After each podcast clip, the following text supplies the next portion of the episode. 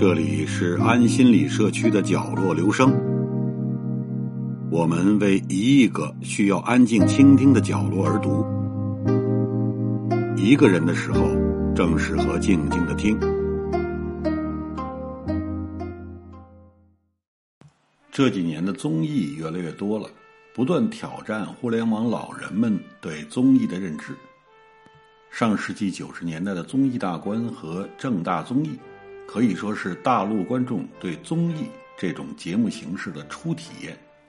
此后，芒果台的《快乐大本营》跳脱出正襟危坐的形象，明星们在做游戏时上蹿下跳、抓耳挠腮，着实给人很强的冲击。于是，很快风靡全国。二十一世纪的头十年，超女、快男、我爱记歌词等一系列综艺节目。在各大卫视开花结果，综艺进入了诸侯割据的时代。到了一零年代，随着经济的发展，综艺的形式也迎来了大爆发。各大平台想出了多种多样的玩法，有推理悬疑类的，有明星带娃的，有在街头做游戏任务的，有面向毕业生求职的，只有你想不到，没有综艺做不到的。这几年。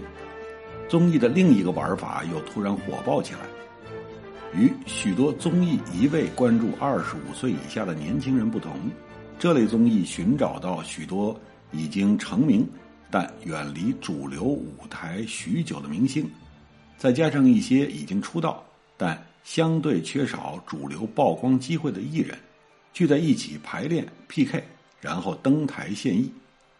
其中现象级的代表当属。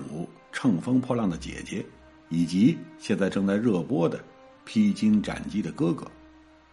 老话说“金杯银杯不如口碑”，两档以熟龄人士为主角的综艺火了之后，一个问题也随之而来：我们为什么爱看这类综艺？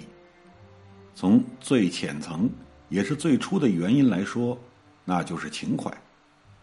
大多数的哥哥都阔别舞台太久，他们的粉丝大多。都已步入中年，要么岁月静好，现实安稳；要么上有老，下有小，为生活辛勤奔波。而当哥哥们重新出现在大众视野里的时候，粉丝们看到的不仅是偶像们曾经的峥嵘岁月，还有那个当年意气风发、无忧无虑的自己。就像《天下足球》的那句经典解说台词说的：“放眼看去。”都是自己十七八岁的影子。当然，这是最浅层次的原因。如果只是情怀加成，显然不足以让一档节目火到出圈。而深层次的原因，则是各类标签的碰撞。有位社会学家曾经提出过一个概念，叫“附近的消失”。移动互联网虽然让我们实现了海内存知己，天涯若比邻。但网上冲浪多年之后，我们会发现一个问题：断网后，我们在一公里内都很难找到一个说话的人。地铁上、路上的人往往都神情冷漠，拒人于千里之外；而同一屋檐下的合租室友，也只会在收水电费时有那么一两次短暂的交流。那种鸡犬相闻、老死不相往来的理想社会图景。居然在二十一世纪有了实现的可能，而这种状态下带来的一个副作用就是习惯性的标签化。人们在互联网上总是用各种细则，比如性别、年龄、地域和工作属性去划分人群，然后熟练的贴上各种标签。中年男人就总是油腻爹味儿，女人都是作的，不能讲道理的。程序员总是脱发、木讷、收入高；二次元都是肥宅，等等等等。这种简单粗暴的归类法则，令很多人自带有色眼镜观看这个世界，哪怕他们并没有接触过自己贴过标签的人群。而只有切身处地的接触过这些人，你才会发现自己的标签有多么可笑。而披荆斩棘的哥哥，就是把身上带着各种互联网常用标签的人聚到了一起，让他们进行碰撞。按年龄分，六零后、七零后、八零后、九零后齐聚一堂；按从事的艺术门类分，美声、摇滚、说唱、流行音乐、影视剧应有尽有；按照地域来分，港澳台同胞加上大陆明星一应俱全，还有外国人。这也是披荆斩棘的哥哥更深层的意义：撕掉标签以及其带来的偏见。除了改变明星本人给人留下的刻板印象外，这款综艺的哥哥们还撕碎了人们对于两种艺术形式的刻板印象，那就是摇滚和说唱。在我国的主流价值观中，评价一个艺术形式是否入流，同是否体面，或者说跟看上去能不能登上大雅之堂有着强烈的正相关。摇滚乐。在中国大陆的发展的主色调，就可谓是穷困潦倒。摇滚电影《北京粤语录》中，一针见血的指出，北京摇滚的主要特点是穷。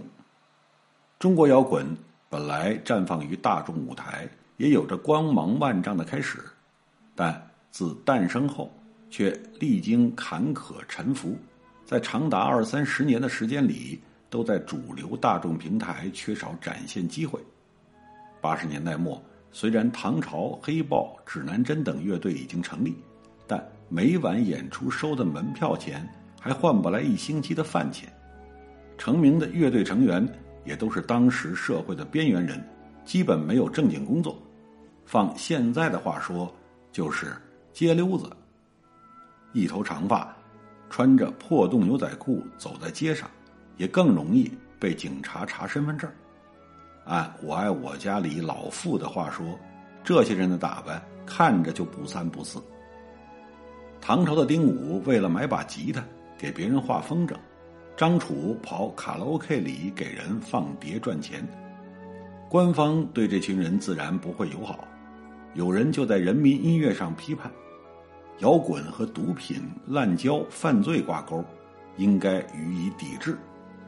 所以不难理解，崔健在参加孔雀杯通俗歌曲大奖赛的时候，第一轮就被淘汰。之后，要不是扮演过《白毛女》里喜儿的老艺术家，时任东方歌舞团团长的王坤力排众议，崔健也不会出现在1986年的百名歌星演唱会上。但据说，崔健在演唱会上唱完《一无所有》之后，有的老干部就愤然离席。说这是什么牛鬼蛇神？之后也有老艺术家发声，觉得摇滚乐就不该出现在首都的舞台上。虽然九十年代前几年大陆摇滚有过一段黄金岁月，但却如同夏花般短暂。一九九五年，唐朝的贝斯手张炬不幸车祸身亡，令这支曾在日本、德国演出过的中国第一金属乐队遭受重创。而魔岩三杰也都因为各自的原因，从九十年代中期开始陆续死了、疯了、成仙了。他们这些令人唏嘘的结局，是中国摇滚坎坷命运的浓缩，也呈现着摇滚与固有观念的冲突。之后，大陆摇滚乐想要活得好，几乎就不敢越雷池一步，要么像许巍一样出世。我不批判任何人，我就过我自己的。要么就像汪峰一样，不是怒放的生命，就是勇敢的心，浑身充满正能量。至于九十年代末活跃在树村，以痛苦的信仰为代表的那批乐队，更是赶上了一个前不着村后不着店姥姥不疼舅舅不爱的摇滚寒冬，每个月赚几百块是常态。新裤子乐队在“没有理想的人不伤心”里喊的那句“我不要在失败孤独中死去，我不要一直活在地下里”，可谓是一代乐队与一代乐迷的集体呼声。而说唱在内地的历史进程更是一言难尽。上世纪八十年代，香港歌手林子祥和台湾歌手庾澄庆分别在专辑中第一次推出了粤语说唱和国语说唱的曲目，而大陆的说唱则相对晚一些，甚至有些众说纷纭。一九九三年，尹相杰、谢东、图图合作发行的 rap 专辑《某某人》，然而只要细听这张专辑，就知道这仨人只是玩票。说唱根本不是主角，本质还是流行乐。至于春晚说唱第一人，很多人调侃说是赵丽蓉，但学伟在此发挥考据精神，告诉大家这并不准确。我查了一九九五年的春晚节目单，发现谢晓东的《今儿高兴》比赵丽蓉老师的《如此包装》要早一个顺位，也就是说。如今已经成为某公司董事长的谢晓东，才是当之无愧的春晚说唱第一人。不过，谢晓东也好，赵丽蓉也罢，他们的表演严格说来，其实只是带有一些说唱元素，并不能算是真正意义上的说唱作品。要真较起真儿来，或许崔健在八十年代末写的《不是我不明白》，更有资格成为中国内地说唱的起点。而真正影响到一代年轻人的内地 hip hop 组合的诞生，要等到二十世纪即将过去的时候。一九九九年，内地说唱歌手小狮子和尚思阳在上海组建 hip hop 组合黑棒。二零零四年，黑棒推出专辑《嘻哈第一棒》，这张专辑将两位少年的锐气展现的淋漓尽致。他们 diss 电视综艺，就像。儿童游戏，批判娱乐圈里的人想一夜成名的浮躁，显露出一股与主流流行文化对着干的冲劲儿。看得出来，说唱这种诞生于美国黑人社区的艺术形式，诞生起就带着浓烈的叛逆因素，这让中国听众很难迅速适应，所以总是有点水土不服。在主流渠道难以获得展示机会的说唱歌手组合，只能在 live house 释放表达欲，常年处于地下状态。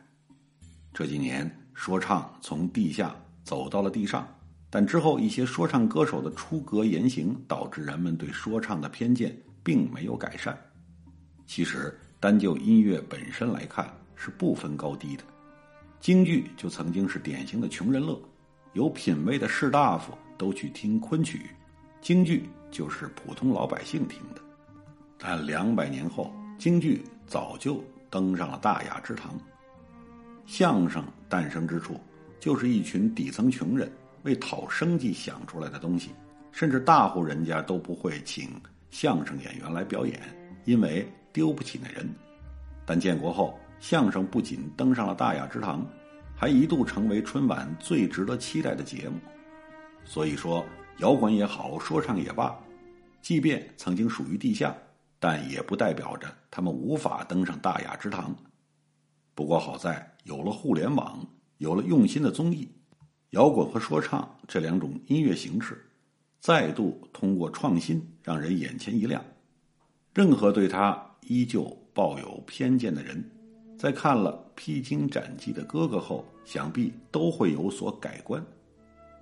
在初舞台上，黄贯中、张琪、陈辉的摇滚串烧，既讲述了一出摇滚编年史，也给所有乐迷们来了一次回忆杀。陈辉先是演唱了面孔乐队二零一八年的歌曲《幻觉》，随后张琪表演了黑豹乐队的经典作品《别来纠缠我》，最后黄贯中献上了所有人都耳熟能详的《不再犹豫》。然后是集体合唱，不再犹豫，将气氛推到了最高点。一公舞台上，七美帝因为黄贯中、陈辉两位摇滚人的加入，更多了一丝荒凉美。Yellow 给大家展示了什么叫神仙舞台，有力量，向往美好。三位摇滚老炮儿，说唱无冕之尊。摇滚新手欧阳靖带来了窦唯的经典之作《明天更漫长》，让人感叹秩序从荒芜处重建，摇滚精神永不灭。悟空则是传统艺术与摇滚的融合。说唱方面也是如此，往事只能回味。粤语 rap、重庆话 rap、国语 rap 同时出现在一个舞台，荒诞而又和谐。在刻板印象里，摇滚和说唱属于人头攒动的地下，他们是极具煽动性的音乐形式，用敏感的触角去探索人性的弊面，呼喊着宣泄自我。而这样的他们，总能让人陷入集体亢奋，并沉浸其中。鉴于当代年轻人越发钟爱于这种沉浸感，日益获得追捧，继而被人们争先恐后的端上更大的餐桌。当沉浸式的地下体验被簇拥到地上，披荆斩棘的哥哥这些或让人热血沸腾，或让人惊讶，或让人感动的表演。向我们展示了摇滚人和说唱人打磨过后的璀璨面。有人在他们身上喜欢上此前并不了解的说唱，有人从说唱这种在印象中很叛逆的音乐形式里听到了感动。而对于摇滚，这档节目也让网友们拓宽了正向认知。有人感慨：世界上不能没有摇滚乐。摇滚是一种活着的感觉，有人深深的感受到了摇滚的魅力，赞誉摇滚是一种让人摆脱麻木的态度与精神，甚至有人从中听到了热爱生活的力量，被几位摇滚人唱得热泪盈眶，并感叹因为唱摇滚才年轻，生活需要披荆斩棘、勇往直前的态度，而节目改变的。还不止于观众们对于摇滚说唱的直观态度，在对这些艺术形式产生浓烈兴趣后，他们开始主动了解中国摇滚与说唱的历史，并开始聆听经典作品。再好的作品也需要有人去听，才能延续它的价值。比如，有人因为陈辉、张琪去看面孔乐队的古早演出视频，去了解黑豹乐队。经历的三十多年沉浮，有人因为节目重新演绎了《明天更漫长》，去重听窦唯的原版，感受这个作品可以穿越时空的力量，继而发现《黑梦》这张专辑的先锋性。所以你看，摇滚和说唱，并不是专属于地下的，也并不是只有地下的状态才有力量。走向大众舞台的摇滚人、说唱人。只要态度足够真诚，就可以让更多的人爱上这两种音乐形式。说唱和摇滚老炮们在这个舞台上与其他艺术形式的无缝对接，正是这个舞台对音乐无限包容的体现。日后，当我们想起这个节目给自己带来的感动，以及打破刻板印象时那种进入新世界的快感时，我们或许。也会考虑一下对他人的标签是否合理。如果真能如此，那么这款综艺就善莫大焉了。